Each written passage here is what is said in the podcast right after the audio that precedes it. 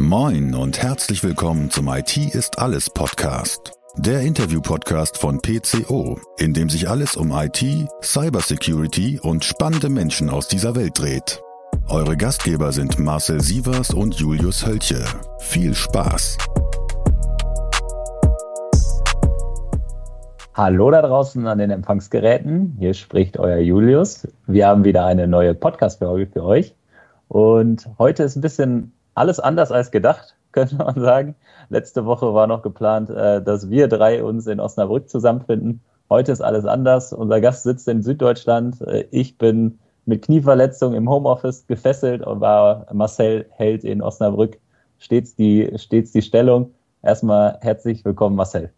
Danke, Julius. Ja, genau. Ich bin im Büro vor Ort. Äh, der Julius und unser Gast, der Hannes, sind per Teams dazugeschaltet. Aber äh, im Zuge der Digitalisierung ist heute ja alles möglich. Alles gar kein Problem. Für Marcel ist es, könnte man fast sagen, heute schon eine sentimentale Folge als äh, einer der, der Kinder der IT-Security bei der PCO und wahrscheinlich der erste Einrichter des Office-Scan damals. ähm, wahrscheinlich für Marcel was Besonderes. Äh, im, im, nächsten Zuge äh, herzlich willkommen, Hannes. Schön, dass du auch dabei bist. Ja, hallo Julius, hallo Marcel. Freut mich, dass ich bei euch sein darf. Freut uns wirklich sehr, dass du da bist, dass du die Zeit gefunden hast. Ähm, fangen wir doch mal so an. Wer bist du? Stell dich doch mal kurz vor, damit die Leute, die dich nicht kennen, äh, ein bisschen was zu dir gehört haben. Ja, auch von mir hallo noch einmal daraus an die Empfangsgeräte, wie du so schön sagtest, Julius. das, ist, das ist unsere Einleitung hier immer. genau. Ja, ich bin der Hannes Steiner, bin 43 Jahre alt. Ähm, was beschreibt mich am besten? Ja, ich bin in dem IT-Security-Umfeld seit über 20 Jahren aktiv. Ich glaube, man kann schon fast sagen, ich bin äh, un unvermittelbar über dieses Fachsegment hinaus. Und ähm, in den letzten sechs Jahren bin ich für Trend Micro tätig und leite als äh, VP Deutschland die Geschäfte der deutschen Business Unit bei Trend. Ich glaube, es ist sicherlich ein Privileg, einen erfüllenden Beruf ausüben zu dürfen. Einerseits darf ich mich mit einem Thema beschäftigen, was super spannend und jeden Tag aufs Neue wieder dynamisch ist. Andererseits für einen ja, weltweit führenden Anbieter die größte Geschäftseinheit zu leiten. Deutschland ist für Trend nicht nur für das europäische Geschäft außerordentlich wichtig, da die deutsche Business Unit in Europa die größte Geschäftseinheit darstellt, sondern auch weltweit sicherlich eine sehr wichtige Geschäftseinheit. Ähm, ja, das Ganze funktioniert natürlich nicht alleine. Ne? Das Spannende und das, was mich jeden Tag wieder aufs Neue motiviert und mit viel Freude und Energie auflädt, wenn ich das so sagen kann, dass ich sicherlich mit einem Team von Menschen zusammenarbeiten darf, die extrem motiviert und extrem engagiert sind. Können wir bestätigen. Wir kennen uns ja auch schon viele lange Jahre. Ja? So ist es. Ja. ja, was beschreibt mich privat? Das war so ein bisschen mein, mein beruflicher Hintergrund. Ja, seit vielen, vielen Jahren im IT-Security-Umfeld tätig. Ich glaube, kann mich da sicherlich so ein bisschen als Enthusiast bezeichnen, was das Themenfeld betrifft. Ähm, ja, es gibt sicherlich ein Feld, ähm, aus dem ich viel Energie für den auch beruflichen Alltag äh, schöpfe. Das ist so meine Outdoor-Leidenschaft. Zu Fuß oder per Rad?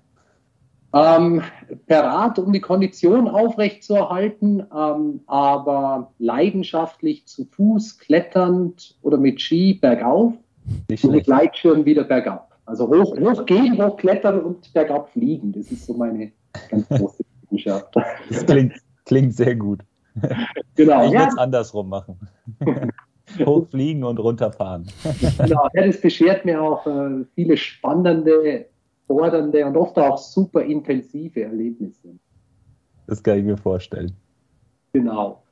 Ja, und ich glaube sicherlich die Familie auch so eine, so eine Erdung für mich. Ja, ich glaube, kann mich sicherlich auch ein bisschen als außerordentlichen Familienmenschen bezeichnen. Wie für viele für uns ist für mich auch meine Familie ein ganz, ganz wichtiger ähm, Baustein ja, in meinem Leben.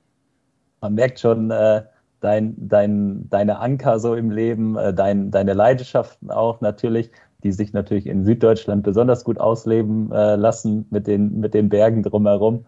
Ähm, du hattest auch, als du über deine, deine berufliche ähm, über deinen beruflichen Hintergrund gesprochen hast, schon mal erwähnt, seit vielen Jahren in der IT-Security auch unterwegs. Hast also schon ein paar Unternehmen in der Branche auch von innen gesehen. Äh, erzähl doch mal so ein bisschen, wie du final dann auch bei der Trend Micro gelandet bist und was ja vielleicht für dich auch dann die Trend Micro besonders macht, ähm, die du so in den letzten Jahren ja dann auch sehr nachhaltig aufgebaut hast. Ja, in der Tat ist Trend für mich ein äußerst besonderes äh, Unternehmen, zu dem ich mich auch äh, sehr verbunden fühle. Ähm, aber wie du sagst, ja, das ist natürlich ein Werdegang über viele, viele Jahre. Also ich denke, ich kann mich sicherlich so als ähm, mein Vertriebsurgestein, wenn man das so sagen darf, äh, nennen. Ähm, Vertrieb und unterschiedliche Vertriebsstationen hat mich irgendwo mein ganzes Berufsleben begleitet. Ja, ich habe zu Beginn meiner dann äh, beruflichen Laufbahn Ende der 90er Jahre ähm, bei, damals hieß es noch Network Associates, wo McAfee, heute als McAfee oder bis vor kurzem war noch McAfee bekannt am Markt, ja, weil auch ein Stück weit ähm, umfirmiert. Aber McAfee, ähm, eine Netzwerkanalyse-Lösung, Sniffer und noch andere Produkte unter dem Dach von Network Associates verbunden waren. Und da habe ich so das, das Grundhandwerk des Vertriebes im äh, Telesales noch äh, gelernt. Mhm. Spannend. Ja, genau. Ähm, hat mir dann aber auch sehr schnell äh, die Möglichkeit eröffnet, äh, mich aufs Feld zu wagen, wenn ich so sagen kann. Ja. Mhm. Hatte dann äh, auch bei Network Associates, wo ich äh, in den ersten Jahren tätig war, ähm, dann einen Außendienst, äh, Vertriebsjob, habe Channel-Partner betreut, ähm, damals mit äh, geholfen, einfach die Partnerstruktur für Network Associates damals aufzubauen. Ähm, ja, diverse Stationen, Nokia Checkpoint, ähm, F5, und vor Trend war ich äh, fünf Jahre für Bluecode tätig. Mal zum Ende, es war ja dann allseits bekannt, Bluecode wurde, es war Mitte 2015, 2016 ähm, von Semantic akquiriert und ja, solche Zeiten des Wandels ne, sind immer auch ein Stück weit ein Anstoß mal zu überlegen, Mensch, was will man eigentlich selber machen? Ja, auf der einen Seite klar, Bluecode, cooles Unternehmen, ziemlich gutes Portfolio und ähm, gerade in dem Bereich Secure Web Gateway war das sicherlich der, der, der Standard und der Maßstab auch im Markt. Aber die Veränderung und dann mit der Akquise durch Symantec hat mich einfach nochmal dazu bewegt, auch zu überlegen, Mensch, was möchte ich eigentlich machen? Und zu dem Zeitpunkt war aber auch schon Trend ja, in, in losen Gesprächen, würde ich mal sagen. Also ich war mit äh, Trend, mit meinem äh, heutigen Chef, mit äh, Frank Schwittey, den ich da zu dem Zeitpunkt kennengelernt und auch schätzen gelernt habe, muss ich äh, ganz klar sagen. Ähm, Im losen Kontakt und wir haben uns äh, auch über die Zeit immer so, so näher ange ähm, oder mehr angenähert. Gute Entscheidung. Ab, ab, absolut. Ähm, die, best, die, besten sechs Jahre meines äh, Berufslebens, ja. Ähm, weil es hat durchaus einige Zeit gedauert, bis ich so das Potenzial erkannt habe, ne, was im Trend liegt. Also so meine ganz erste Reaktion war, das ist ein Unternehmen, das so lang etabliert im Markt ist, aber ach, vielleicht ein bisschen angestaubt. Ja. Mhm. Ich habe dann über viele Gespräche mit Frank, aber auch mit anderen Leuten, die ich ähm, auch im Trend kannte, ähm, ja, auch erkannt, was für ein Potenzial da liegt. Ja. Und das hat mich am Ende dann auch super gereizt, ja, dieses Potenzial nutzen zu können ähm, und darauf aufbauen zu können. War aber auch klar, dass ähm, um dieses Potenzial zu heben, es einfach auch einige Veränderungen braucht. Ne?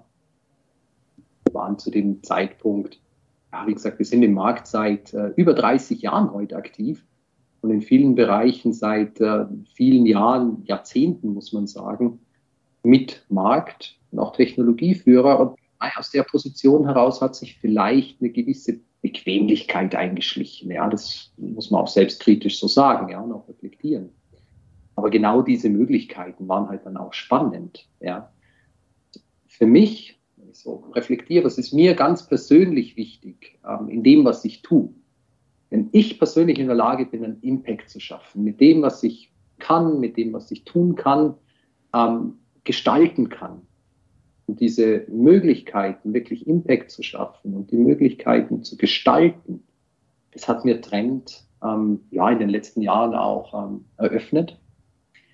Ich glaube, Dinge weiterzuentwickeln, das ist etwas, was ich kann. Also ich bin kein so ein, so ein Aufbauer, so, so Startup-Mensch. Ich glaube, ich bin sehr mhm. gut auf einer gewissen Ebene aufzusetzen und zu helfen, Dinge weiterzuentwickeln.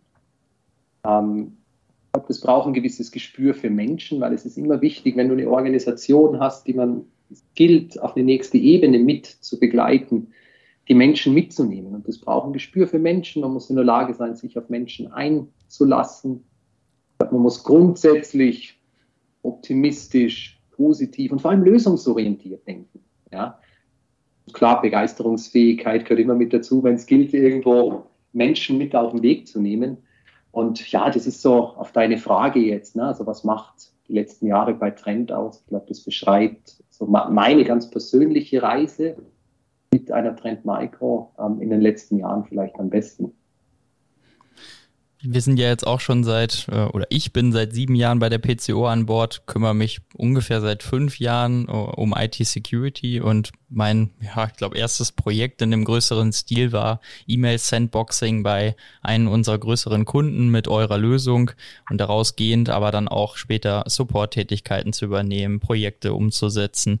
Äh, wir sind schon lange Partner und haben mit unserer Truppe von über 30 Leuten so in den letzten zwei Jahren auch eine große Veränderung intern bei uns stattfinden lassen mit unserem Security Operations Center, mit den Prozessen, die wir immer enger an euch und unsere ähm, Partner ausgerichtet haben.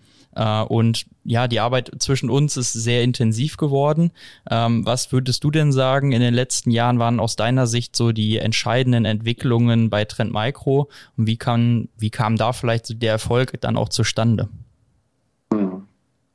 Ja, ich glaube, du sprichst hier einen ganz äh, wesentlichen Punkt an. Ähm, wir alle, ihr als ähm, Integrationspartner, wir als ähm, Technologiehersteller, wir alle sind in den letzten Jahren mehr gefordert gewesen, uns zu verändern, ähm, als wir das vielleicht äh, bisher kannten. Also einfach die Geschwindigkeit, in der der Veränderungsdruck auch stattfand, der war sicherlich in den letzten Jahren massiv. Ich glaube, keiner von uns ähm, kann sagen, dass wir heute noch das gleiche Unternehmen sind, als wir das vor vier, fünf, sechs Jahren waren. Ja, weil sich einfach auch der Markt ähm, unwahrscheinlich geändert hat. Und das trifft natürlich auch für Trend zu, weil getrieben sind wir am Ende des Tages von den Anforderungen der Kunden. Und das hat sich in den letzten Jahren mit einer rasenden Geschwindigkeit ähm, verändert. Ich glaube, die Unternehmen, die in der Lage sind, wirklich agil und veränderungsfähig zu bleiben, die werden am Markt auch ähm, bestehen. Ja. Ähm, ich würde es vielleicht versuchen, ein bisschen zu übersetzen, was das konkret ähm, für die deutsche Business Unit auch bedeutet. Ja. Ähm, ich glaube, grundsätzlich ist innerhalb der Trend Micro einer der Unterscheidungsmerkmale zu vielen Marktbegleitern. Ich bin überzeugt, auch ein Wettbewerbsvorteil dass wir in den Business Unit sehr eigenständig agieren. Ja, wir sind nicht nur, wenn man das so sagen kann, Befehlsempfänger vom, vom Headquarter und äh, das gilt es dann umzusetzen, sondern Trend verfolgt äh, wirklich eine Grundstrategie, dass man in den lokalen Märkten auch die lokalen Gegebenheiten und Anforderungen bestmöglich abbildet. Und ähm, das ist sicher ein ganz wichtiger Punkt auch für unseren Erfolg. Das gibt uns sehr viel Spielraum ähm, zu gestalten, sehr viel Spielraum auch. Da haben wir unser Go-to-Market, unsere strategischen Eckpfeiler. Ähm, natürlich immer angelehnt an die globalen äh, Ziele und Strategien, das steht außer Frage. Aber die Umsetzung dann im lokalen Markt in Deutschland, die obliegt im Wesentlichen uns. Es gibt uns viel Spielraum, verlangt aber auch viel Verantwortung ne, von jedem Einzelnen. Und das zeichnet sich der Trend ein Stück weit aus. Ich bin davon überzeugt, dass das einer der, einer der Faktoren ist, warum wir in den letzten sechs Jahren um über 100 Prozent wachsen konnten. Also wir haben unseren, unseren Umsatz in den letzten sechs Jahren mehr als verdoppelt. Und das sind weiter ambitioniert. Ja, der Markt ist super dynamisch. Äh, Sicherheitsanforderungen, auch äh, gerade mit aktuellen Dynamiken, ähm, sind weiter mehr gefragt denn je. Wir streben weitere 50 Prozent Wachstum bis 2025 an. Ja? Ähm, und das auf den deutschen Markt bezogen. Also heute sind wir sicherlich einer der umsatzstärksten ähm, und auch personell stärksten ähm, Sicherheitsanbieter auf dem Markt. Und ich glaube, mit einem gewissen Selbstbewusstsein kann man, stellen wir für uns auch den Anspruch, dass wir uns in einem sehr, sehr wettbewerbsintensiven Markt bewegen, aber den Anspruch haben, in der Champions League immer wieder vorne mit, um den Titel mitzuspielen. Da Champions League, da ja, blüht mir als Schalke-Fan direkt wieder das Herz auf. Jetzt in der Bundesliga, das muss ich ja jetzt einfach mal erwähnen hier. Und äh, als Schalke-Fan will man ja auch immer möglichst hoch hinaus. Also dann nächste Saison äh, holen wir uns dann auch wieder die Champions League. Äh, also da äh, spielt Schalke und Trent Maiko, ich will nicht sagen in einer Liga, aber von den, von den Ambitionen. Der eine darf sie vielleicht haben, der andere nicht. Äh, aber das, das passt ganz gut.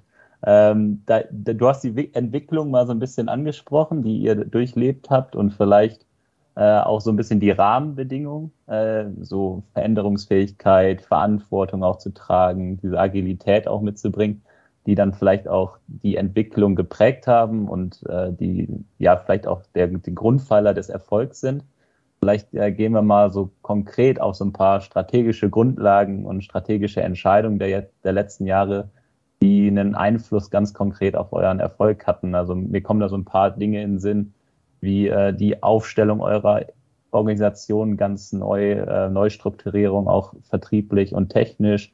Ähm, euch auch eure Go-to-Market-Strategie hat gerade auch mal angekündigt. Äh, einfach, was sind so Themen, wo, wo, wo du sagst, das ist, das sind wirklich die, die Eckpfeiler, strategischen Eckpfeiler auch unseres Erfolgs und auch unseres Gesichts nach außen. Mhm. Ja, ich habe, ähm, oder wir haben vorhin über Veränderungsnotwendigkeit gesprochen und ähm, äh, auch über Bequemlichkeit. Ne? Wenn wir jetzt mal über äh, ein Stück weit weiter zurückblicken, ne? wo, wir, wo wir herkommen und ähm, die Veränderungsnotwendigkeit in den letzten Jahren. Und glaube, das kann man auf drei ganz, ganz zentrale Säulen und ist sicherlich auch der, das sind die Eckpfeiler unserer, unserer Strategie ähm, auf drei Säulen irgendwo festmachen. Das eine ist, sich zu fokussieren, auf die richtigen Bereiche zu fokussieren. Ich meine, wir haben ein super breites Portfolio. Ja, da, theoretisch kannst viel machen, kannst immer alles machen. Die Frage ist nur, wo investierst du richtig? Mit welchen Investitionen kannst du den größten Return on Effort für dich erwarten? Ja, und das ist etwas, also dieser Fokus auf die relevanten Bereiche, diese Entscheidungen zu treffen, dann aber auch all in zu geben, alle Investitionen auf diese Bereiche äh, zu bündeln, ähm, das haben wir sehr, sehr konsequent in den letzten Jahren gemacht. Warum? Wir haben vorhin über die Veränderung im Markt gesprochen. Die Kundenanforderungen verändern sich massiv. Ähm, Sicherheit ist heute wichtiger denn je. Sicherheit ist für unsere Kunden ein Eckpfeiler der Geschäftsstrategie. Sicherheit ist eine Grundlage, um den Geschäfts Zweck umsetzen zu können. Und es verlangt von uns auch eine, eine andere Art und Weise, wie wir unsere Technologie am Markt positionieren oder unser Portfolio am Markt positionieren. Es ist halt bei weitem nicht mehr so wichtig, die besten technologischen Merkmale anzubieten. Natürlich, solides Technologieportfolio, gehen wir mal davon aus, Checkbox, Haken dran, haben wir, haben viele andere im Markt. Ja? Das Entscheidende ist, dass wir in der Lage sind, heute die Anforderungen des Kunden viel besser abzubilden. Dass immer mehr regulierte Märkte unsere Kunden auch in die Situation versetzen, komplexere Anforderungen umsetzen zu müssen. Ja? Das heißt für uns, dass wir die Sprache des Kunden viel besser adaptieren müssen. Ja? Dass wir auf einer anderen Ebene, auf einer höheren Ebene in den Dialog mit unseren Kunden einsteigen müssen. Also viel mehr eine Business-Diskussion, also sprich, welchen Mehrwert für den Geschäftszweck des Unternehmens sind wir denn in der Lage zu leisten, versus einer rein technologischen äh, Diskussion. Ich finde, find, zu diesem Punkt äh, hat auch sehr, sehr viel beigetragen, eure, eure Neuaufstellung äh, auch vertrieblicher Natur runter von erstmal nur einem typischen Fokus auf Enterprise-Unternehmen in Deutschland runter wirklich auf den soliden Mittelstand, der ja Deutschland ja auch irgendwo prägt und die ganzen Unternehmen auch persönlich auch ähm, mit einem Gesicht zum Kunden zu betreuen, um überhaupt all das überhaupt wahrnehmen zu können, was du gerade angesprochen hast. Also das äh, merkt man, glaube ich, da draußen, dass das ein großer Mehrwert geworden ist, wirklich auch von Herstellerseite ähm, lokal ein Gesicht zu geben. Ja, ab, absolut. Ne? Und das zieht sich durch ähm, unsere komplette Aufstellung durch. Ja? Wir haben uns sehr stark spezialisiert auf unterschiedliche Marktsegmente, ob das unser Behördenvertrieb ist, was heute ein sehr starkes Team ist, ob das ähm, unser Vertriebsteam mit den technischen Kollegen, ähm, die sich um den Gesundheit, um das Gesundheitswesen kümmern, ja, dedizierte Healthcare-Ausrichtung ähm, dedizierte Finance- und Insurance-Ausrichtung. Also ein hochregulierter Markt betrachtet oder verlangt auch äh, eine sehr spezialisierte Betrachtung der Kundenanforderungen. Also deswegen haben wir uns irgendwann entschieden, uns auf den Finanz- und Versicherungsmarkt auch sehr stark zu konzentrieren. Und du sprichst einen Punkt an, ähm, der in den letzten Jahren auch vielleicht sogar der stärkste Wachstumstreiber für uns war, der Mittelstand. Der Mittelstand und gehobene Mittelstand. Ich meine, man muss ja auch ganz klar sehen, was versteht man denn unter Mittelstand? Ja, das ist ja ein super weit dehnbarer ja. Äh, bei uns in Deutschland, wir haben ja einen, einen, super soliden Markt und Unternehmen mit 15, 20.000 Mitarbeitern, ja, die, die, sind, die sind teilweise Welt- oder oftmals Weltmarktführer in ihren Segmenten, ja. Wir sehen die durchaus auch noch als äh, Mittelstand, ja ähm, gehobenen, sehr gehobenen Mittelstand, aber das sind oftmals Weltmarktführer in ihren Segmenten. Die Herausforderung gerade für diese Unternehmen ist es, ähm, die, die Dynamik im, im Security-Umfeld auch irgendwo abbilden zu können. Und ähm, das ist heute auch das äh, größte und stärkste ähm, Vertriebsteam mit den technischen Kollegen, die äh, hier mit, mit zugeordnet sind, ähm, die sich um den Mittelstand kümmern. Ähm, und das hat uns sicher auch sehr, sehr erfolgreich gemacht. Ähm, das ist so die eine Säule, Julius, die ich ähm, ansprach, Fokus, ja, sich auf die richtigen Bereiche zu konzentrieren. Ähm, die zweite Säule ist extrem wichtige Säule. Ich habe eingangs gesprochen, ähm, das für mich ein ganz erfüllender Faktor, das Arbeiten mit Menschen, ja, das motivierte Team. Ähm, und ich glaube, wir haben es geschafft, in den letzten Jahren eine Identität, und ich verwende bewusste Begrifflichkeit Identität, sprich, wie verstehen wir uns selber, was für ein Selbstbild haben wir von uns. Ja? Unsere Persönlichkeit und Identität prägt uns sicherlich. Wir sind sehr, sehr, sehr selbstbewusst. Wir wissen, was wir können. Wir haben, sind sehr bewusst oder wir sind uns sehr, sehr bewusst um unsere Stärken. Ähm, und diese Identität zu leben, ja, das merkst du intern extrem stark. Ja, ich vielleicht kann ich da so, so, so ein Bild verwenden. Wir sind in Deutschland ein bisschen was über 100 Menschen, die ähm, mit unseren Kunden und Partnern arbeiten.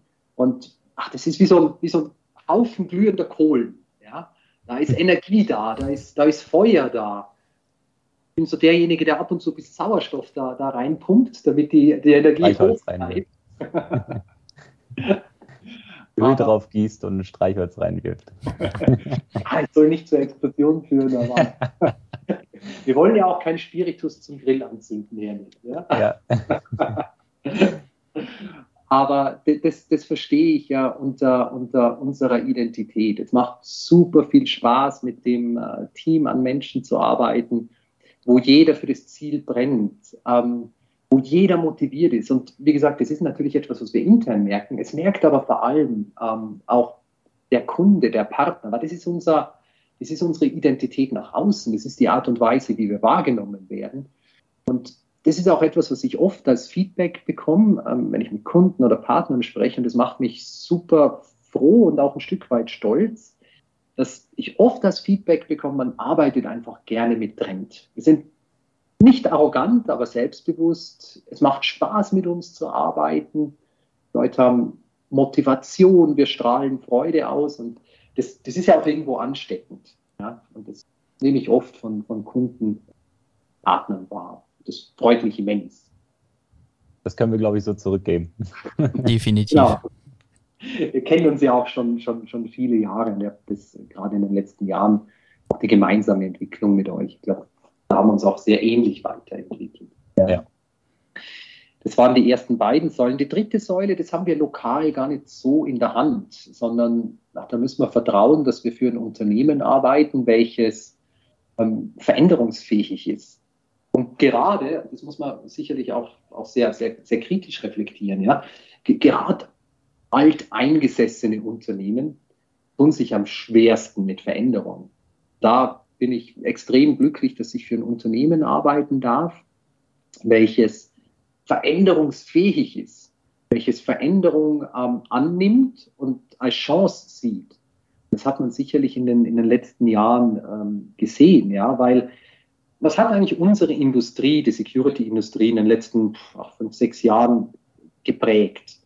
Ich glaube, durch die komplette Security-Industrie hat sich ein, ein Megatrend durchgezogen. Ja? Ähm, und zwar, dass sich die Sensorik, also die Security-Produkte, ja, ein Security-Sensor für Endpoint, Mail, Netzwerk, Cloud, Web, was auch immer, dass sich die Sensorik mehr und mehr entkoppelt hat von der Notwendigkeit der Detection- und Response-Fähigkeiten.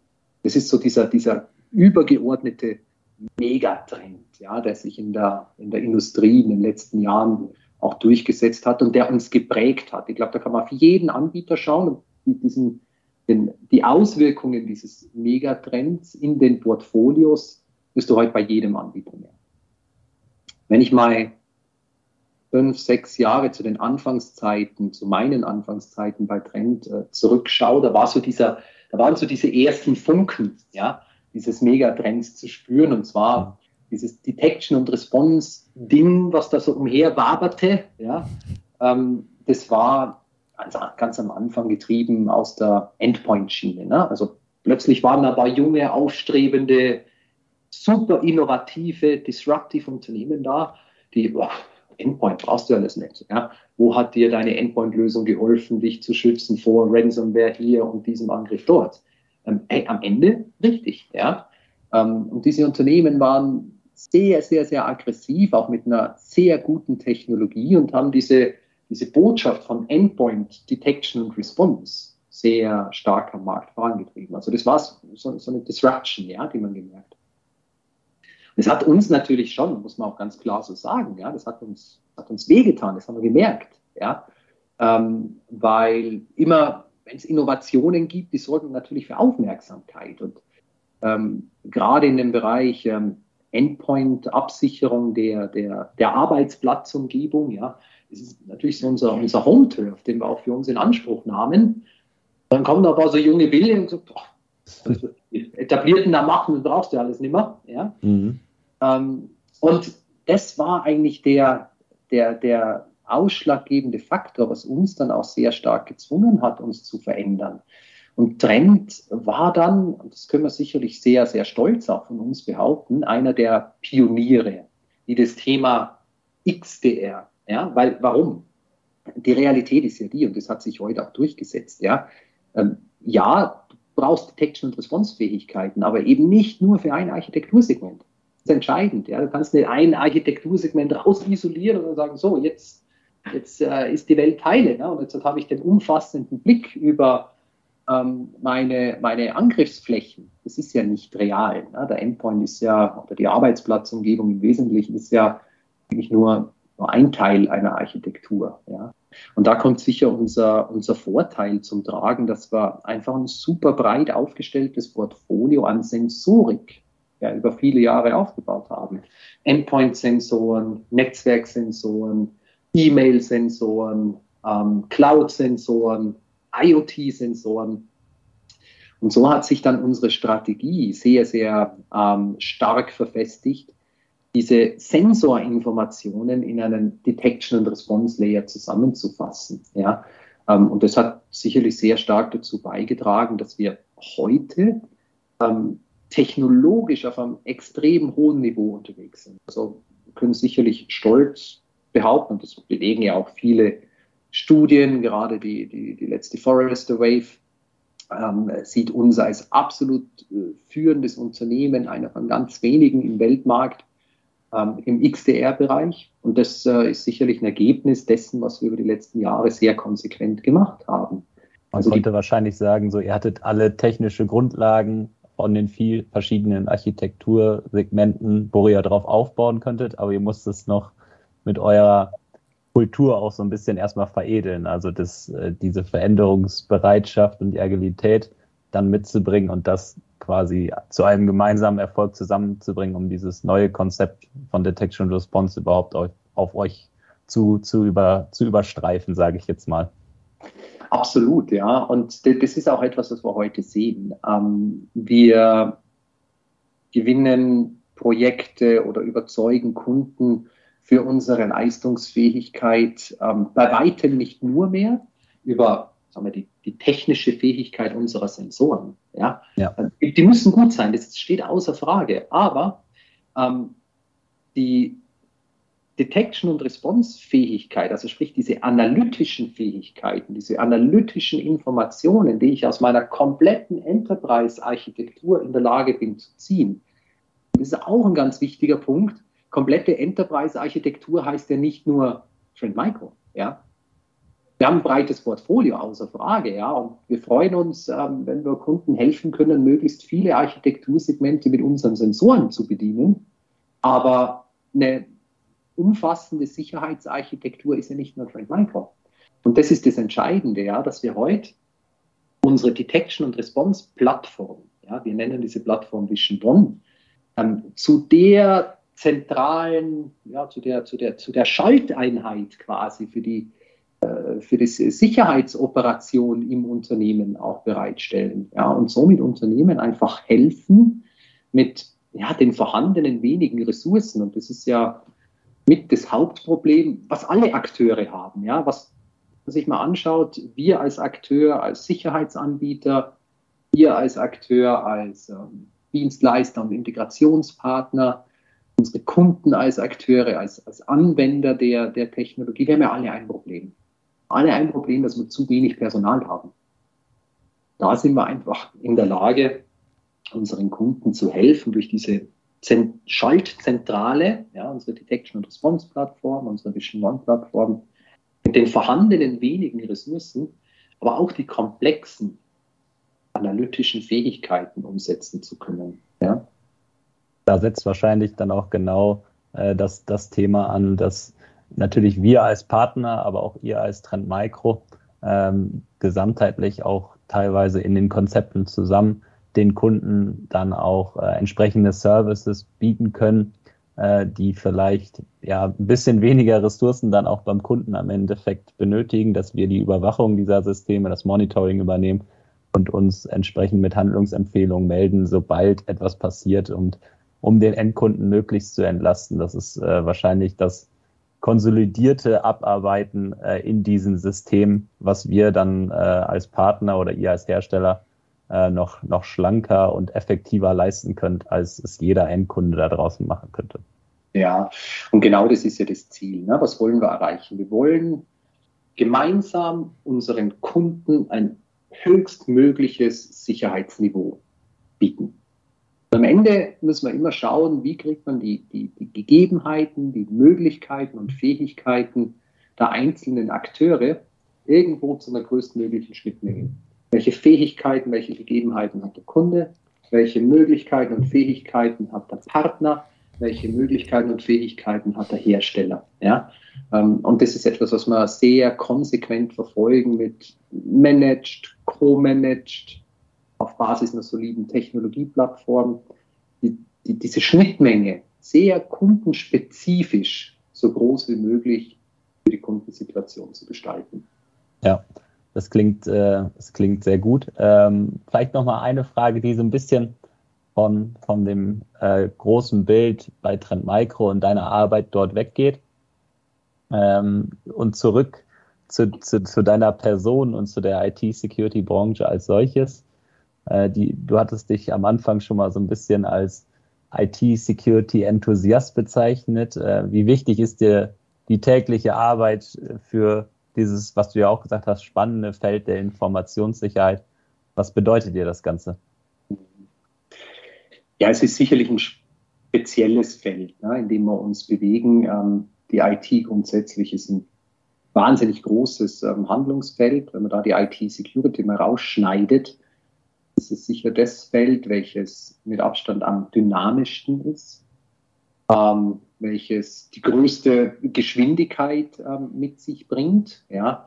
Und auch die, die, das macht mir, das macht mir sicherlich persönlich sehr viel Spaß. Ja. Also ich mag Dynamik, ich mag Agilität, ich mag Geschwindigkeit, ja. In der Arbeit aber auch, ähm, ja, ich, wenn ich Gleitschirm fliegen gehe, dann mag ich es auch ganz gern, wenn das Ding mehr ein bisschen agil und dynamisch ist und ein paar schöne Kurven. Das ist ja guter Vergleich, weil äh, ich sag mal so, die Einflüsse von außen, die man nicht unbedingt immer beeinflussen kann, die wir in der IT-Security haben, sind natürlich beim Gleitschirmfliegen vielleicht auch manchmal so. Klar kann man da mit so ein bisschen Vorhersagen äh, vielleicht auch entscheiden, wann man vielleicht nicht fliegen sollte. Äh, aber im Grunde genommen diese Einflüsse von außen, äh, die, die gibt es, denke ich, bei beiden sehr, sehr viel, die das dann auch so dynamisch machen.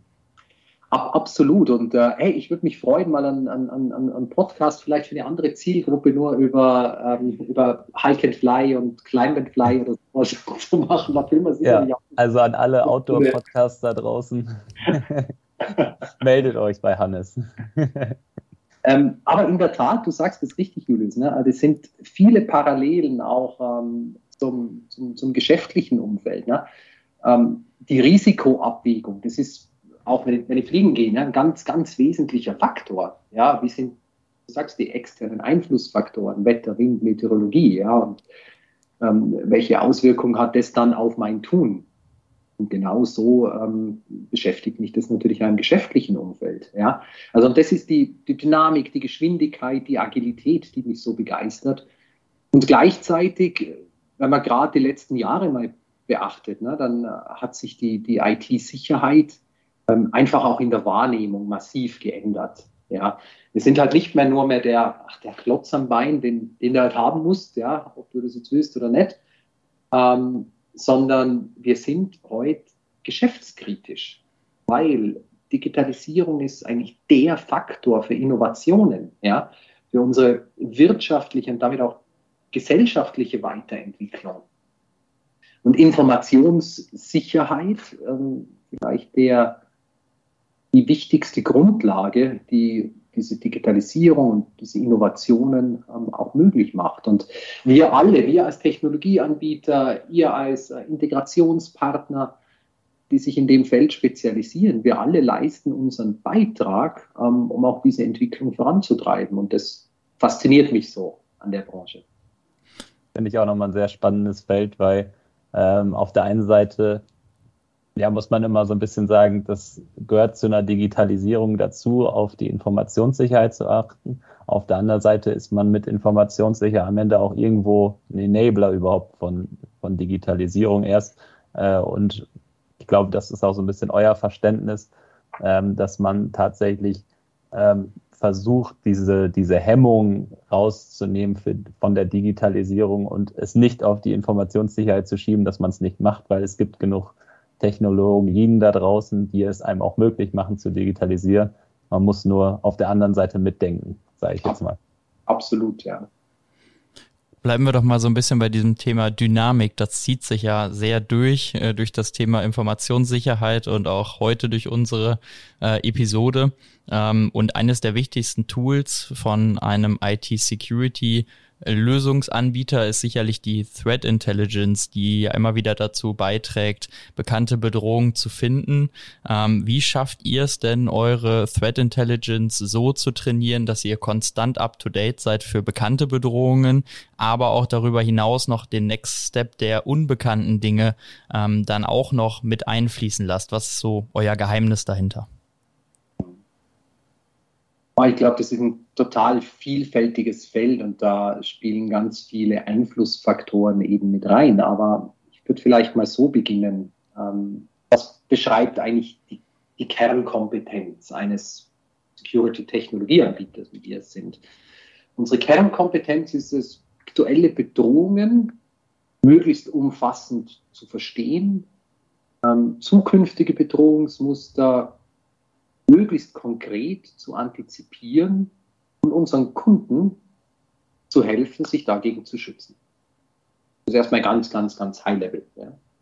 Ähm, da fließen aber viele ähm, Felder eben mit ein. Threat Intelligence, also sprich eben das Wissen um Bedrohungslage heute, das Antizipieren um zukünftige Bedrohungslager speist sich aus einer Vielzahl von Quellen. Ähm, Forschung und Entwicklung ist sicher ein ganz wichtiger Bereich. Ne? Ist auch ähm, mal die Personalgröße. Wir sind heute ein Unternehmen mit über 7000 Mitarbeitern. Ja, also sind da sicher einer der weltweit auch größten Unternehmen, aber der Großteil unserer Mitarbeiter sind einfach im Bereich Research und Development angesiedelt. Also du brauchst einfach eine unwahrscheinlich starke und effektive äh, Forschungs- und Entwicklungsabteilung. Das ist das eine. Aber selbst äh, mit einer so groß aufgestellten ähm, Organisation, du kannst das nicht alleine machen, ja, ähm, weil einfach das, das Feld, in dem wir uns bewegen und auch der, der Gegner, wenn man das so sagen kann, ne, gegen den wir uns tagtäglich wieder aufs Neue behaupten können, auch da sind die Ressourcen ja nahezu unendlich. Und insofern setzen wir auch sehr, sehr stark ähm, auf den Bereich äh, Partnerschaften, sei es mit anderen Technologieanbietern. Ähm, aber eines unserer Steckenpferde ist sicherlich die Zero-Day-Initiative, wo über 10.000 unabhängige Researcher ähm, mit uns, für uns ähm, arbeiten. Das ist das weltweit größte äh, Bug Bounty Programm ja, zur Identifikation neuer Schwachstellen. Ähm, und am Ende ist es ja so, ähm, nahezu jeder Exploit nutzt Schwachstellen. Ja, also 99,9 Prozent der Exploits nutzen irgendwo Schwachstellen. Und das ist das, das, das Wichtigste oder einer der wichtigsten Blickwinkel, die es gilt eben zu bewerten. Ja, wo habe ich kritische Schwachstellen und wie gehe ich mit diesen um? Ja, wie verhindere ich das Ausnutzen von Schwachstellen? Und da ist die Zero-Day-Initiative natürlich ein ganz wichtiger Baustein ähm, für unsere allgemeine Threat Intel. Ja. Ähm, das belegen auch die Zahlen. Also wir sind Jahr für Jahr ähm, für 50 bis 60 Prozent der neu identifizierten Schwachstellen ähm, im Markt ähm, verantwortlich. Das heißt, wir erkennen, mehr als die Hälfte der neu identifizierten Schwachstellen. Und das fließt dann natürlich wieder in unsere Sensorik und in unsere Threat Intel mit ein und hilft so, Kunden sich möglichst schnell und möglichst ähm, effektiv zu schützen, dass solche Schwachstellen nicht äh, ausgenutzt werden. Ja. Ähm, ja, und natürlich ähm, spielen heute technologische Fähigkeiten, also wie werden die Daten verarbeitet. Das sind ja Unmengen an Daten, die anfallen. Ja. Ähm, da gibt es ganz tolle Marketing-Slides, ich habe die alle gar nicht im Kopf, ich kann die Zahlen gar nicht lesen, da sind so viele Nullen dran, ja, wie viele Daten wir analysieren. Wer sich interessiert, äh, kann man gern die, die Statistiken mal dann verlinken, ja, auch im Nachgang. Aber ich mir würde mich auch interessieren. Ja, ich bin immer ganz schwummrig, wenn ich die vielen Zahlen lese, weil ich brauche schon ein, zwei Minuten, bis ich mal identifiziert habe, wie liest man diese Zahlen eigentlich. Ja? Aber was ich damit sagen will, es fallen ja Unmengen an Daten an. Und für, für, uns ist es ganz, ganz entscheidend, eben auf Basis technologischer, moderner Möglichkeiten, diese, diese Big Data durch künstliche Intelligenz, durch Korrelation, durch Zusammenführen von Informationen so verwertbar zu machen, dass sie für all unsere Kunden den größtmöglichen Mehrwert bringen. Und davon profitieren natürlich unsere Kunden massiv, ja, ähm, dass wir einfach so viel sehen. Und dieses, was wir sehen, dann nahezu in Echtzeit einfach in unsere Abwehrmechanismen eben wieder einfließt. Ein sehr spannender Bereich auf jeden Fall. Jetzt wird uns noch interessieren, wie du aktuell die Bedrohungslage weltweit einschätzt. Wir befinden uns ja gerade äh, ja doch in einer heiklen Situation. Äh, Ostern ist vorbei. Wir haben mehrere große Angriffe gesehen und auch selber bei der PCO begleitet. Äh, wir haben äh, Krieg. Ähm, da kommt einiges zusammen. Äh, Gibt es da vielleicht auch schon Ausblick für den Rest des Jahres und äh, wie antwortet Trend Micro vielleicht auch mit Produktentwicklungen oder mit anderen Dingen auf die äh, aktuelle Bedrohungslage. Das ist übrigens äh, unser Moment, wo wir am Ende immer versuchen, so ein paar Informationen rauszukitzeln, die wir ganz exklusiv erhalten hier. jetzt, jetzt, jetzt, jetzt, musst du erklären, dass du ganz viel mit den Augen gezwinkert hast. Den Augenzwinkerer sehen unsere Zuhörer. Aber schauen wir mal, ob ich äh, ähm, und in, in, inwieweit ich diesen Anspruch äh, erfüllen kann. Ich werde auf jeden Fall äh, versuchen, mein Bestes zu geben. Ähm, ja, aber in der Tat, ähm, Julius, was ihr gerade darstellt, ne, äh, wir haben vorhin über Dynamik und Geschwindigkeit äh, in unserem Segment äh, gesprochen. Und vielleicht merkt man das im Moment auch leider sehr, sehr anschaulich.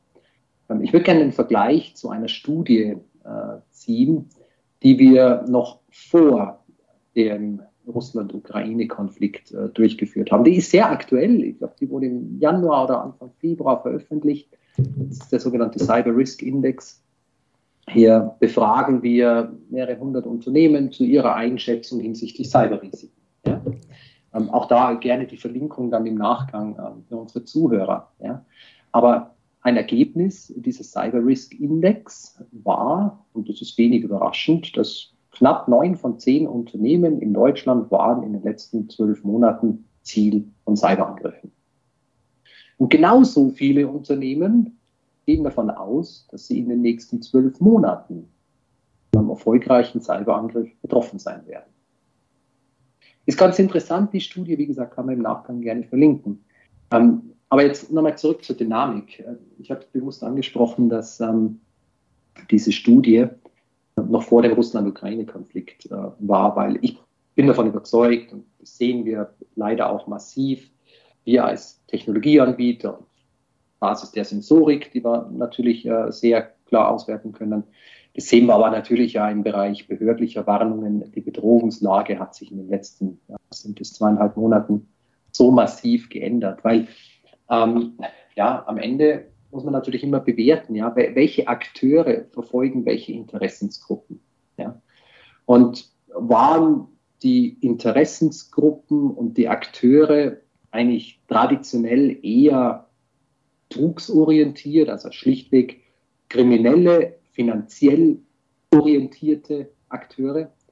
Ähm, ja, so hat sich sicherlich die politische Motivation in den letzten ähm, ja, Wochen massiv verstärkt. Und das sehen wir. Ja. Das sind sicher eher einfachere Angriffsmuster. Wir sehen vermehrt so als Ukraine-Support getarnte digitale, digitale Betrugsaktivitäten, äh, Phishing-Aktivitäten. Es hat massiv zugenommen, ja, weil ähm, natürlich ist das Thema für uns alle wahnsinnig präsent und beschäftigt uns ja auf die eine oder andere Weise. Und das nutzen natürlich Kriminelle aus und versuchen mit einfach getarnten Phishing-Aktivitäten ähm, hier ihre kriminellen motivierten Ziele auch umzusetzen. Aber da sind wir immer noch so in dieser Akteurengruppe, die wir einfach klassisch kennen. Ja? Und da wird hinter aktuellen Ereignissen ähm, einfach ein kriminelles Ziel äh, verfolgt. Ähm, aber aufgrund der ganzen geopolitischen Verwerfungen sehen wir auch vermehrt einfach politisch motivierte Angriffe, weil meine Konflikte auf der Ebene, wie wir es heute sehen, die werden ja auf unterschiedlichen Ebenen ausgeführt. Diplomatisch, wirtschaftlich, militärisch, vor allem aber auch im Cyberraum.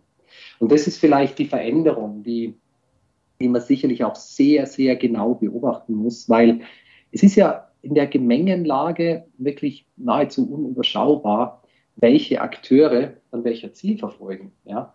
Ähm, es ist heute eigentlich für jedermann nahezu möglich, einer politischen Gesinnung ähm, aktiv Ausdruck zu verleihen oder da an Konflikten dann auch, auch, auch aktiv teilzunehmen. Ja?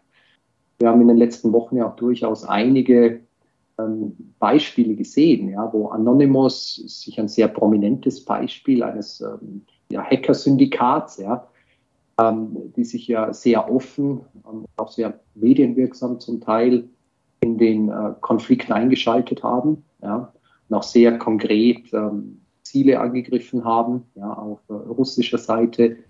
Ähm, nahezu direkt im Anschluss hat die eigentlich so aus vielen Ransomware-Vorfällen, ähm, eben klassisch kriminell, finanziell motiviert, äh, für uns bekannte Conti-Ransomware-Gang, also in den letzten Jahren hat sich diese Gruppierung, diese Conti-Ransomware-Gang, ähm, die russischer Grundlage ist, ähm, die haben wir sehr häufig in klassisch finanziell kriminell motivierten Ransomware-Attacken gesehen. Ja. Aber die haben sich ähm, auch sehr offen ähm, für die Unterstützung der russischen Strategie ausgesprochen. Ja.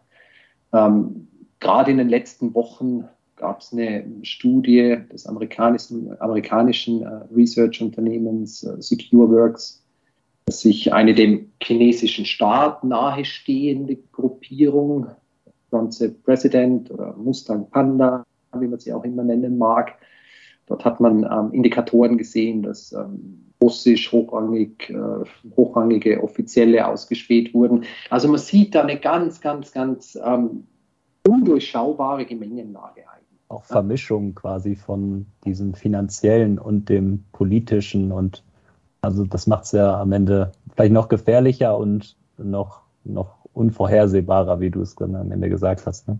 Ja, äh, absolut. Ne? Und ähm, die, die Beispiele sind ja, sind ja mannigfaltig äh, in den letzten Wochen. Und es ist dann auch unwahrscheinlich schwierig, wirklich die, die, die Wurzel, die Grundlage zu finden, welcher Akteur mit welcher Motivation war denn dann nun final wirklich derjenige, der ähm, das Unternehmen Schaden, dem Unternehmen Schaden zugeführt hat. Ähm, aber ein Beispiel ist sicherlich der Angriff auf die bulgarische Post ja, in den äh, letzten Wochen, ähm, wo sich eine pro-russische Gruppierung ja auch offen dazu bekannt hat. Ja. Und ich meine, die Auswirkungen sind dann massiv. Also da war es zum Teil so, dass Rentenzahlungen nicht äh, ausgeführt werden konnten. Viele Archive sind für immer verloren. Ja. Ähm, wir haben in Deutschland gesehen einen Angriff auf äh, Windparkanlagen. Ja. Wer dort dahinter steckt und mit welcher Motivation wirklich konkret ähm, ähm, diese Angriffsszenarien getrieben werden, ist dann ganz oft schwer auch wirklich, ähm, wirklich zu identifizieren. Ja. Vor allen Dingen, wenn man nicht die Systeme dahinter hat, die es einem dann überhaupt möglich machen, zu bewerten, was passiert ist und äh, entsprechende Analysefunktionen auch mitbieten. Also wenn man vorher gar nicht mitgekriegt hat, dann kann man es am Nachhinein auch nicht wissen, sage ich jetzt mal. Ähm, du, du, triffst es auf den Punkt, ja, und das ist vielleicht auch das, das Entscheidende, wenn man diese ganze Gemengenlage mal zusammenfasst. Fakt ist, wir müssen uns besser vorbereiten. Fakt ist, wir müssen unsere Abwehrfähigkeit massiv verbessern. Ja? Ähm, man muss sicherlich auch kritisch sagen, Deutschland war auch vor dem Ukraine-Russland-Konflikt schon relativ schlecht vorbereitet. Ja, also IT-Sicherheit hat äh, sicherlich in vielen deutschen Unternehmen, auch Behörden, nicht den Stellenwert, den es eigentlich haben müsste. Ja. Und jetzt haben wir natürlich ähm, einen, einen, zeitlichen Druck, wenn man es ganz konkret nimmt. Und der zeitliche Druck wird äh, umso massiver, da ja die Bedrohungslage so, so undurchschaubar ist, ja, und einfach noch einmal neue Akteure, neue Motivationen ähm, hinzukommen Umso wichtiger ist es, ähm, dass Unternehmen und Behörden ähm, massiv an ihrer Abwehrfähigkeit arbeiten und das so schnell wie möglich.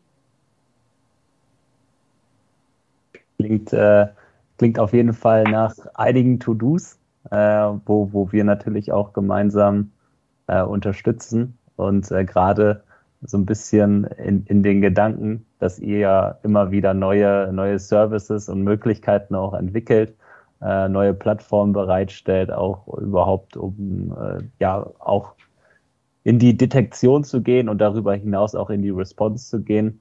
Äh, ein sehr spannendes äh, Umfeld und da sind, denke ich, äh, auch ja viele, viele Themen, die wir heute besprochen haben, der richtige Weg, äh, den vielleicht der ein oder andere bei Interesse daraus gemeinsam mit uns gehen kann. Mhm. Jetzt hattest du vorhin aber noch, Julius, so ein kleines äh, Augenzwinkern, was unsere Zuhörer natürlich nicht sehen konnten. Ja? Yes, da kommt noch was. Ich, ich freue mich. Äh, jetzt will ich auch so ein bisschen den, äh, den, den Blick voraus äh, wagen. Ähm, ja, wie, wie wir auch euch helfen, noch bessere ähm, Leistungsfähigkeit unseren gemeinsamen Kunden anbieten zu können. Ähm, ich meine, wir sind sicherlich sehr spezialisiert und das äh, hat uns die letzten vielen Jahre auch ausgezeichnet, ähm, Angriffe zu erkennen, Angriffe zu verhindern. Ja? Ähm, wir werden uns sehr, sehr stark erweitern, technologisch erweitern. Wir werden unsere XDR-Plattform, unsere Vision One-Plattform, die heute im Wesentlichen Detection- und Response-Fähigkeiten abbildet, also sprich unsere eigene Sensorinformation, ähm, aber auch Sensorinformationen von Drittanbietern, ja, möglichst korreliert und dadurch einfach ein möglichst effektives Erkennungs- und Reaktions, äh, Erkennungs- und Reaktionsmöglichkeiten unseren Kunden bietet. Was wir aber gesehen haben, ja, ist ähm, aus einer Vielzahl auch an, an Incident Response ähm, Engagements, die wir haben. Also wir helfen ähm, auch häufig mit euch gemeinsam ähm, ähm, unseren Kunden ja durch Krisensituationen. Und wenn man eine Erkenntnis daraus zieht, dass ein überwiegender Anteil der Krisensituationen, die Kunden meistern müssen, eigentlich darauf beruhen, dass die Angriffsfläche, ja, ähm, der Fachbegriff, der Attack Surface, ja, also die, wo, wo bin ich denn angreifbar? Dass das äh, unsere Unternehmen, unsere Kunden häufig gar nicht realisieren können. Intern vielleicht noch durch Schwachstellen-Scans ne, über die internen IT-Systeme.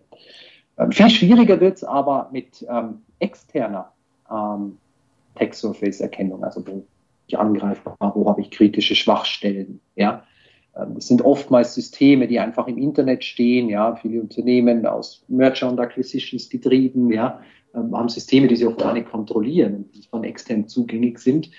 Ähm, und dieses, dieses Erkennen der Angriffsfläche und die, diese Angriffsfläche in die Informations, in den Informationspool, in den Wissenspool, in den Datenpool der Detection und Response Plattform mit einfließen zu lassen. Also unsere Detection- und Response-Fähigkeiten werden sich massiv erweitern, um sowohl interne und externe Attack Surface, also Angriffsfläche, Schwachstellenidentifikation und daraus eine Risikobewertung ableiten zu können. Das heißt, man agiert am Ende viel proaktiver, äh, als nur darauf zu warten, dass irgendwo äh, ein Lämpchen angeht und sagt, hier wurde was gefunden und bereinigt oder macht das und das. Genau, und das, das trifft es auf den Punkt, ja, also trifft den Nagel da wirklich auf den Kopf. So weit wie nur irgendwie möglich, den Kunden in die Lage zu versetzen, möglichst proaktiv gleich die Angriffsflächen zu schließen, und möglichst gar nicht in die Lage zu kommen, zu erkennen oder noch schlimmer reagieren zu müssen. Ja. Ähm, und äh, das wird ein ganz, ganz entscheidender Punkt sein und da wird sich jetzt unsere, unsere Vision One-Plattform, unsere Detection und Response-Plattform sehr stark hin entwickeln ähm, auf Basis eben einer sehr kundenindividuellen Risikobewertung. Ja, weil jeder Kunde muss natürlich seine Risiken ganz individuell bewerten. Die IT-Risiken eines Chemieunternehmens sind mit Sicherheit anders gelagert als die eines äh, Versicherungsunternehmens. Also diese individuelle Risikobewertung auf Basis einfach der Datenmenge und wie gesagt, wir reichern die jetzt massiv an, um diese Tech Surface ähm, intern wie extern äh, Informationen. Das wird sich, ähm, ähm, wird sicher ein ganz äh, wesentlicher Punkt sein. Neben natürlich. Gut, gute, gute Information schon mal. Die nehmen wir. Ne, neben natürlich der kontinuierlichen Weiterentwicklung unserer Sensorik und ja, dass die State of the Art ist und so weiter. Ja. Aber ähm, das ist sicher der, der zentrale Punkt. Noch proaktiver Bedrohungen vorzubeugen, damit es gar nicht zur Erkennung oder möglich damit man sogar die, damit wir die, Erkennungsrate, die, Erkennungsnotwendigkeit reduzieren und hoffentlich gar nicht in die Lage kommen, reagieren zu können. Das ist auf technologischer Ebene. Ähm, und ein Punkt, der mir, der mir auch besonders am, am, am Herzen liegt, ja, möchte wirklich nochmal sehr ähm, aktiv dazu aufrufen, ähm, SaaS, also Software as a Service, Security as a Service, also SA-Service-Leistungen viel intensiver zu betrachten. Ähm, ich meine, wir sehen das tagtäglich, dass Kunden, und heute sind wir in der Lage, unser, unser Leistungsspektrum hybrid unseren Kunden anzubieten. Sowohl on-prem, der eigenen Infrastruktur des Kunden, eigens betrieben vom Kunden, mit euch als Partner, aber eben auch als SaaS Dienst, also sprich als Security as a Service, also unsere Leistungsfähigkeit aus unserer Cloud. Was wir sehen, ähm, ist, dass unsere Kunden, die unsere SaaS-Dienste nutzen, einfach ein viel aktuelleres Schutzniveau genießen. Klar, ich muss mich nicht selber um die Aktualisierung der Infrastruktur kümmern. Ja, es gibt jemanden, der das tut, dessen Kernkompetenz das ist, und zwar des Technologieanbieters, uns in dem Fall. Ähm, leider aber das hat, das hat sich sicherlich äh, schon deutlich bewegt in den letzten Jahren, ist äh, SaaS akzeptierter geworden. Ja. Ich möchte aber ähm, auch wirklich sehr deutlich dazu aufrufen, ähm, SaaS-Services, Security as a Service Dienste einfach noch intensiver in die Betrachtung zu nehmen.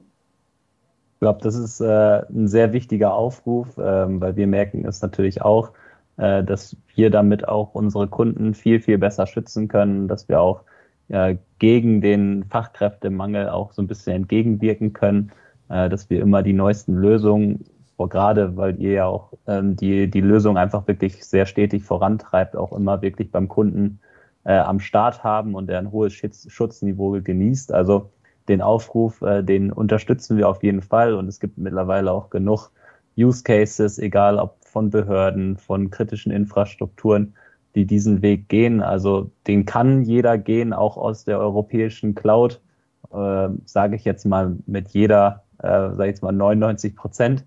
Ähm, und jeder, der ihn gehen kann, der sollte ihn auch gehen, weil es ist äh, ein riesen Mehrwert.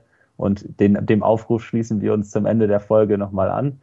Vielen Dank, Hannes, für deine Zeit. Es war wirklich ein, ein spannendes Gespräch. Du hast, glaube ich, wir haben, glaube ich, gerade soeben die, die, die Stunde geknackt. Also du bist jetzt äh, wahrlich die längste Podcast-Folge, die wir aufgenommen haben. Hast Marc Semmler abgelöst mit äh, ein bisschen über 50 Minuten, glaube ich. Äh, also vielen Dank für die ganzen Informationen. War schön, dich äh, ein bisschen detaillierter kennenzulernen. War schön, mehr von Trend Micro zu erfahren, auch noch mal ein bisschen am Ende was rauszukitzeln. Ähm, das, das freut uns äh, und vielen Dank, dass du da warst. Ich danke euch beiden und ähm, auch euch als Unternehmen der BCO, als langjährigen vertrauten Partner, äh, auch für das Gespräch. Hat mir super viel Spaß gemacht, war kurzweilig und ähm, interessant. Sehr schön. Die letzten Worte hat wie immer der Marcel. Ja, danke Hannes an der Stelle, dass du äh, uns die Ehre erwiesen hast, dabei zu sein und äh, unseren Zuhörern da draußen auch mal ein bisschen ähm, ja einen Blick hinter die Kulissen äh, des agierenden Unternehmens Trend Micro zu geben. Ähm, wer mehr davon erfahren möchte, ähm, kann das natürlich immer im Zusammenspiel mit der PCO machen, aber ihr seid auch am 29.09. beim Security-Kongress äh, wirklich fühlbar vor Ort äh, habt uns die Teilnahme bestätigt als einer der größten Sponsoren der Veranstaltung. Das heißt, äh, alle da draußen, die sich noch nicht angemeldet haben, gerne ähm, bei uns machen. Hybrides Event, sowohl digital als auch vor Ort. Man kann die Kollegen also auch wirklich mal wieder anfassen und auch riechen. Und äh, wir freuen uns äh, auf die Teilnahme. Wir freuen uns mit euch weiterhin vertrauensvoll zusammenzuarbeiten, unsere Kunden Stück für Stück sicherer zu machen und äh, unsere Services zusammen mit euren Services einfach ja ähm, äh, an die mittelständischen Unternehmen als Handwerkzeug zu geben, äh, dort äh, immer dafür zu sorgen, dass wir äh, schnell eingreifen, dass wir noch proaktiver werden, wie du schon angekündigt hast, und dass wir im besten Fall irgendwann gar nicht mehr ausrücken müssen. Und damit würde ich mich auch verabschieden. Ich danke fürs Zuhören und ihr könnt die Geräte jetzt abschalten. Das war der IT ist alles Podcast mit Marcel Sievers und Julius Hölche. Vielen Dank fürs Zuhören.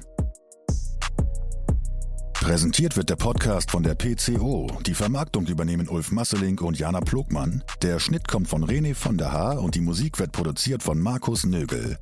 Bis zum nächsten Mal.